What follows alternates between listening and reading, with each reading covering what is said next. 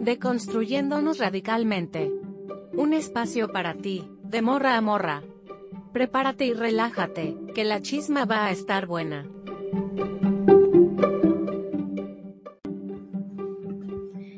La mayoría de las feministas, probablemente todas, practican alguna separación de los hombres y de las instituciones por ellos dominadas. Una separatista practica la separación conscientemente, sistemáticamente y probablemente de una manera más general que las otras, y defiende la completa separación como parte de la estrategia consciente de liberación.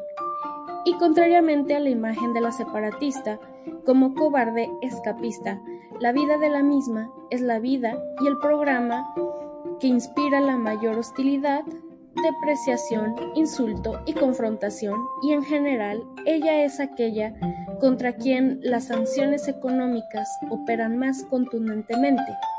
La separatista vive con el peso adicional de ser tomada por muchos como una prejuiciosa moralmente depravada que odia a los hombres. Pero aquí encontramos una pista. Si vamos a hacer algo tan rigurosamente prohibido por los patriarcas, debemos hacer algo cierto. Reflexiones sobre separatismo y el poder. Marilyn Fry.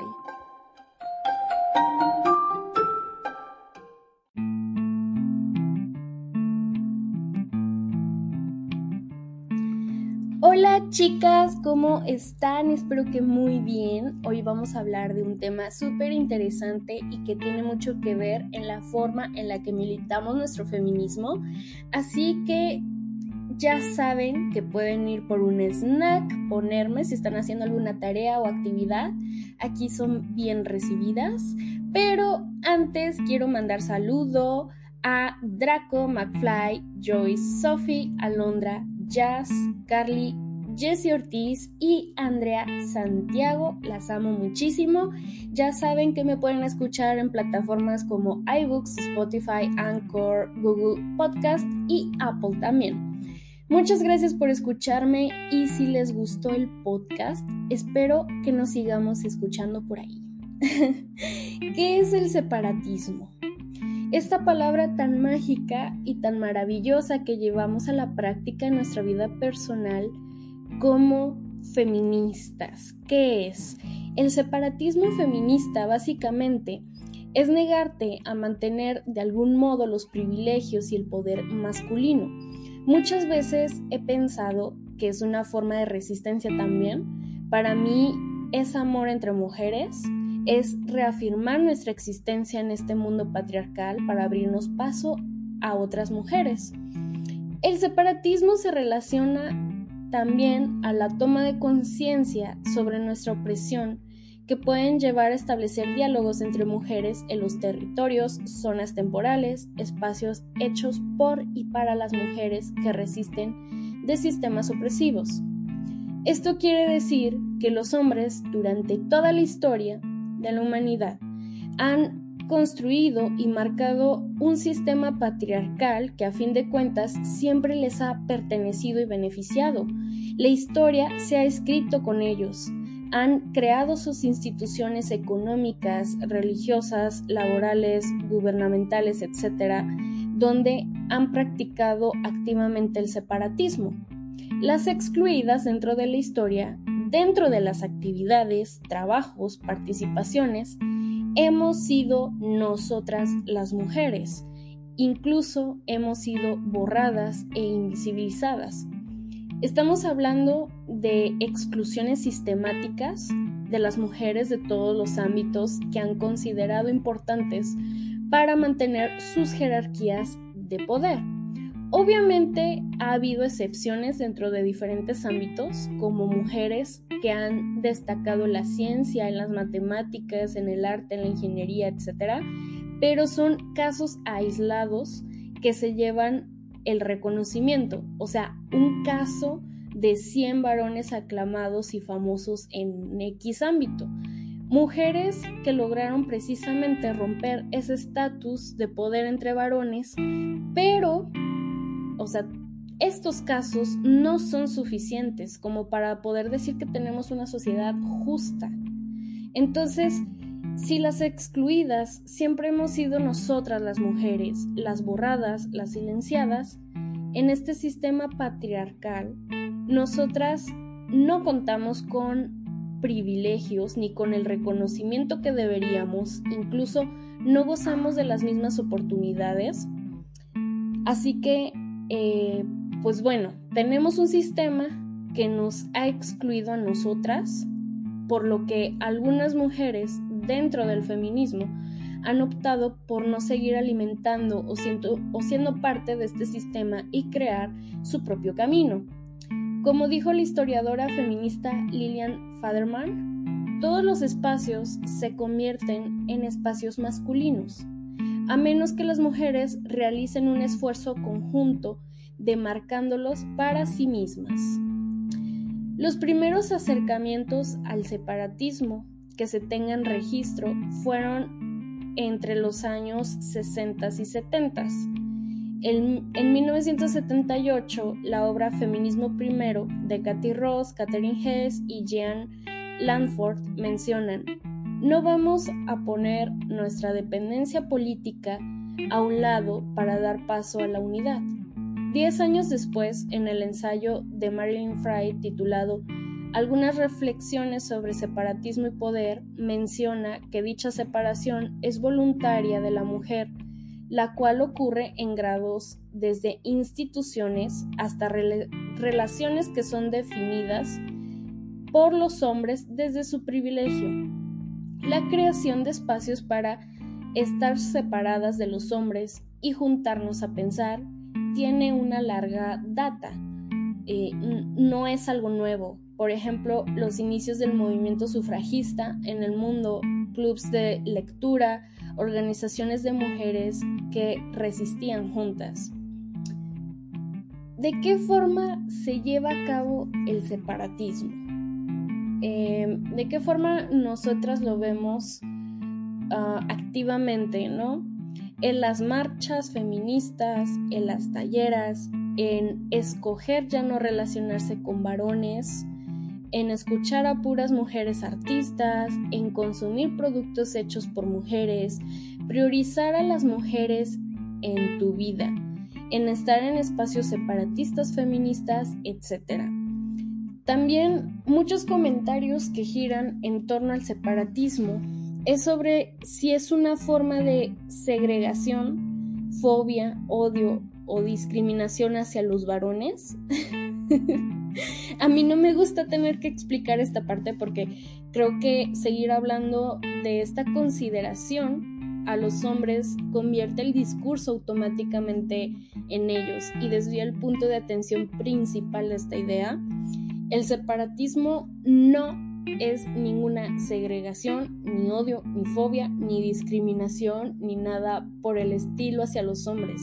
El separatismo es un movimiento político a movimientos radicales. Es una herramienta del feminismo. Esto para la independencia de un régimen político. El separatismo feminista niega seguir perpetuando los privilegios y el poder masculino. Si queremos hablar de discriminación, de odio, de segregación, entonces hablemos de que las mujeres hemos sido agredidas, violadas, violentadas, borradas, ignoradas de toda la vida, asesinadas por el hecho de ser mujeres. Las odiadas, discriminadas y segregadas hemos sido nosotras. Entonces, sacar estos reproches de por qué no, no nos incluyen, eh, ay, yo quiero estar ahí, me están discriminando por ser hombre, o sea, es, es ridículo, porque por muy sangrón que se vea, que no los incluyamos, el separatismo no tiene ningún sistema, o sea, el separatismo feminista no tiene ningún sistema y menos de opresión que lo respalde, a comparación de siglos de historia donde hemos sido oprimidas sistemáticamente. Además, creo que todo esto tiene un simbolismo demasiado fuerte en el hecho de que las mujeres dejemos de maternar varones, de estarles haciendo las cosas o justamente al revés, que las mujeres no pueden tener esta em, independencia hacia los hombres, que no pueden construir cosas juntas, que el peor enemigo de una mujer es otra mujer, porque al fin y al cabo el sistema nos quiere separadas y el separatismo es justamente una rebelión hacia el estatus patriarcal. ¿De qué forma vemos nosotras el separatismo en nuestra agenda feminista? Bueno, el feminismo debe de ser y es separatista. Esto no está discusión. El hecho de que no incluyamos hombres es parte del feminismo, de su historia, de la militancia y de toda la teoría. Y sí, o sea, esto también incluye a no incluir a eh, los transfemeninos o hombres este, que, simplemente dicen que eh, se sienten o que son mujeres, porque a fin de cuentas son socializados como varones. Eh, pero eso también da para otro podcast que más adelante obviamente voy a tocar el tema, así que prepárense. El separatismo tampoco es un fenómeno eh, que haya nacido ayer. Este es eh, un tema tampoco que se esté discutiendo por primera vez aún en las propias filas feministas radicales y en grupos de mujeres Cabe dar una breve mirada a la historia, buscando en las experiencias pasadas algunas respuestas relativas al por qué esto sigue siendo fuente de tensiones, conflictos y quiebres para nosotras las feministas. Veo dentro de los espacios feministas mucha desinformación respecto al separatismo y creo que es uno de los mayores problemas que muchas chicas tienen eh, respecto al tema. Eh, por ejemplo, es que prácticamente las estamos obligando a hacerse lesbianas real por el hecho de que ellas siguen relacionándose sexoafectivamente con varones. Y que entonces si son heterosexuales no son feministas de verdad. Y no sé qué tantas cosas dicen, o sea, en vez de cuestionarse o entender verdaderamente el tema, para empezar, el feminismo no te obliga a hacer nada que tú no quieras hacer, y esto ya lo he mencionado muchas veces, es por medio del cuestionamiento mismo por el cual nosotras decidimos ya no relacionarnos con varones.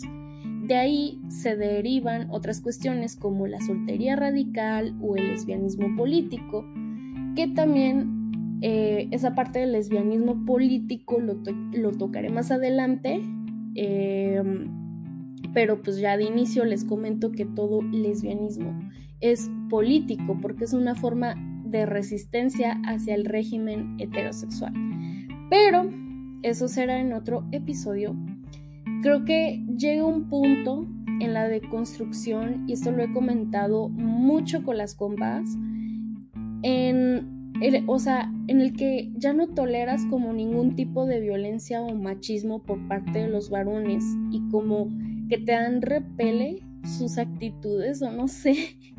Y pues no vas a esperar a que esa persona cambie, a que, a que el vato cambie, cuando tienes zonas y espacios con compañeras feministas y prefieres priorizar a esas mujeres en tu vida. Recordemos que lo personal es político eh, yo y, como todas las demás tardamos un tiempo en hacer como ese clic de coherencia.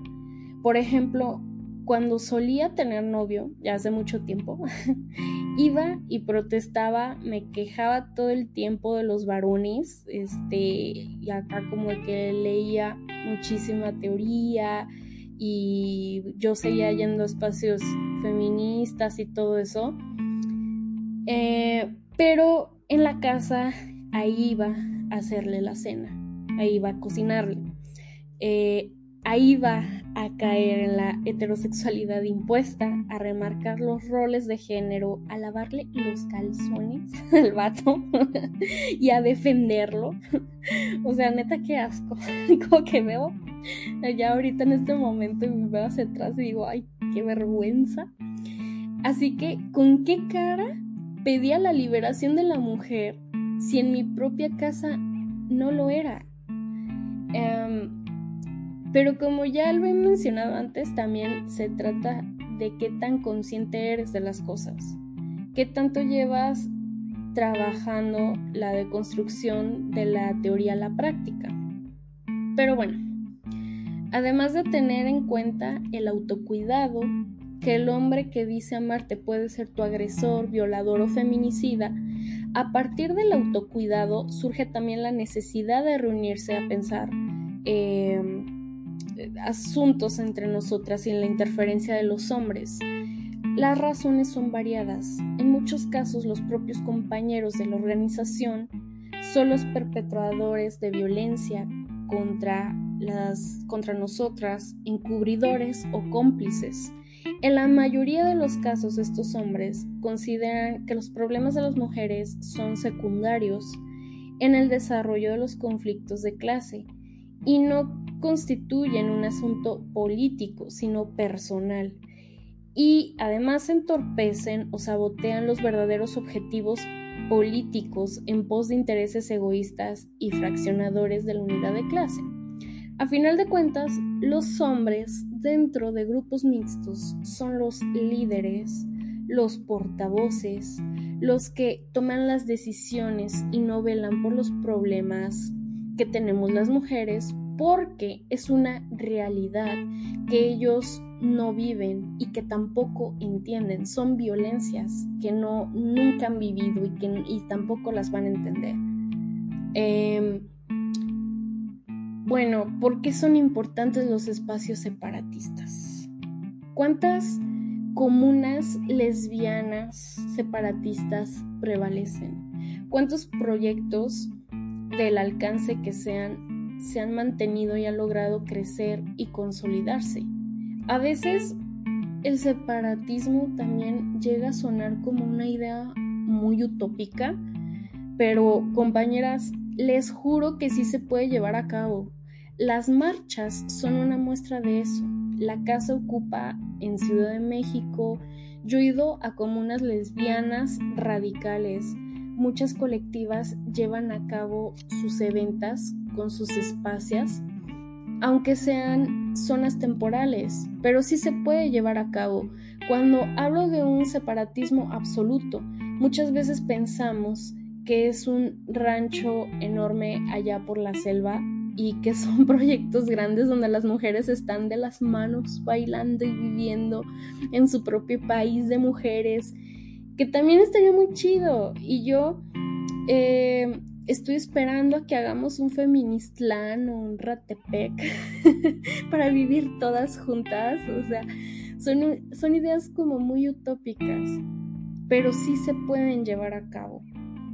Entonces, eh, bueno, esto, esto es el separatismo. Obviamente llevar a cabo eh, el separatismo es, es, bastante complejo, también tiene mucho que ver con la lesbiandad, con la lesbianarse, eh, tiene que ver con priorizar a las mujeres en tu vida y qué tan dispuesta estás a priorizarlas, ¿no? ¿Y por qué?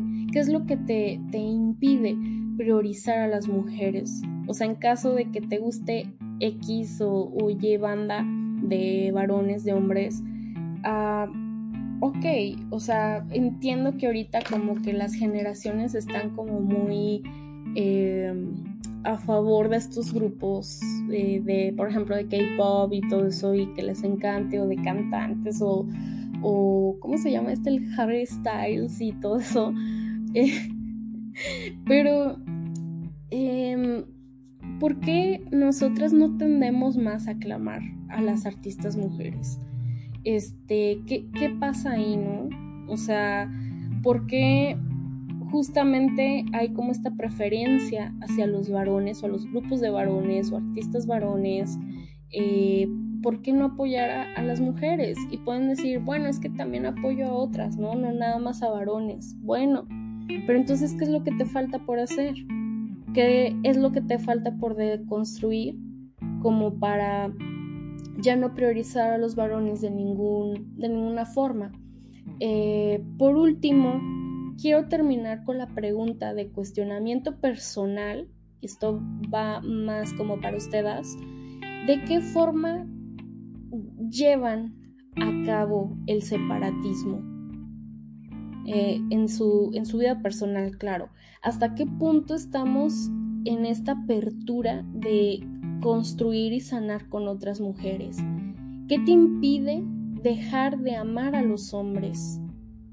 ¿Qué haces dentro de tu vida personal para fortalecer estos lazos, para apoyar a otras mujeres, para dejar de criticarlas, simplemente para priorizarlas y amarlas. ¿Qué es lo que te hace falta?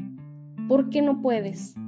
O sea, eh, ya después lo hablaremos, eh, vamos a hablar un poquito como de lesbianismo, de lesbofeminismo, este, todas estas cosas, pero por supuesto que cuestionarse eh, en tus acciones individuales tiene muchísimo que ver y es parte de tu deconstrucción como feminista. Les, repito, lo personal es político. Entonces, muchísimas gracias, chicas. Esto fue Deconstruyéndonos Radicalmente. Las amo y nos escuchamos por ahí. Adiós.